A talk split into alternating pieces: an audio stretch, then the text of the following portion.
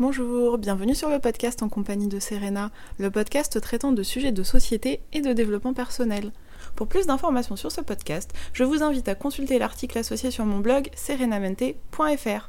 Bienvenue dans l'épisode 3 de ce podcast. Aujourd'hui, j'avais très envie de vous parler de harcèlement scolaire. C'est un sujet qui me tient particulièrement à cœur parce que c'est une problématique que j'ai malheureusement connue dans le passé. J'ai d'ailleurs consacré une série d'articles au harcèlement sur mon blog et je vous avais publié mon témoignage sur le harcèlement scolaire dont j'ai été victime également. Pour rappel, selon les chiffres du ministère, 10% des élèves sont touchés par le harcèlement.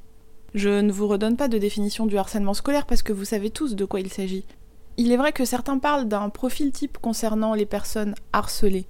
Une différence, un petit rien, un visage que d'autres n'apprécient pas, des lunettes, une couleur de peau, des cheveux roux, de l'acné, un poids trop léger ou trop lourd. Une infime différence peut alors prendre des proportions énormes et engendrer du harcèlement scolaire. Ce harcèlement sera souvent suivi par une longue descente aux enfers.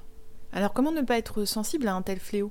Pour beaucoup, ce ne sont que des histoires d'enfants qui se taquinent. C'est un point qui me dépasse. Et oui, iriez-vous au travail si on vous insultait à longueur de journée Ou si on vous taquinait, comme disent certains, à coups de t'es moche, t'es nul, tu sers à rien, ou d'autres horreurs du même acabit.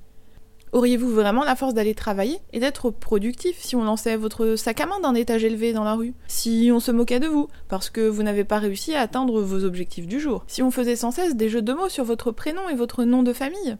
Et comment réagiriez-vous? Si vous retrouviez votre sac à main dans une poubelle, si on vous faisait des remarques sur votre tenue vestimentaire, si on vous demandait de faire le travail de vos collègues sans le dire aux autres bien sûr, parviendriez-vous sincèrement à mener une vie normale et classique si vous étiez en rejet, exclu par tous vos collègues de travail Pire, des personnes pourraient vous insulter, vous agresser, voire même vous violer. Alors à tous ces adultes qui trouvent que ce ne sont que des histoires d'enfants, j'aimerais les inviter à réfléchir davantage à toutes les questions que je viens de soulever. J'aimerais ensuite parler avec vous des problèmes liés au harcèlement scolaire. Outre les éventuelles séquelles physiques liées au harcèlement scolaire, des souffrances psychologiques sont inévitables. Une personne victime de harcèlement scolaire manque ainsi souvent de confiance en elle. En effet, avoir l'impression de n'avoir aucune valeur rend fragile et vulnérable. Comment parvenir à trouver son identité et sa place dans la société lorsqu'on vous rabâche à longueur de temps que vous ne devriez pas exister? Un des problèmes liés au harcèlement scolaire est aussi le problème du bouc émissaire. En effet, le bouc émissaire se sent à part, bien entendu. Mais c'est aussi à cause des autres. Il est exclu du groupe. Il est à part. Il n'est pas comme tout le monde. Le groupe est alors solidaire et uni et tous se moquent du bouc émissaire sans se demander pourquoi. Une personne a lancé le mouvement et le reste du groupe suit passivement. C'est une pratique courante malheureusement qui laisse alors place à un rapport de force terrifiant et très injuste. Alors à tous ceux qui se mettent machinalement du côté du plus fort, réfléchissez avant d'agir s'il vous plaît. Je voulais aussi attirer votre attention sur le fait que les personnes victimes de harcèlement scolaire, ou tout type de harcèlement d'ailleurs, ont souvent honte. Dès lors, difficile de savoir qu'elles sont en souffrance.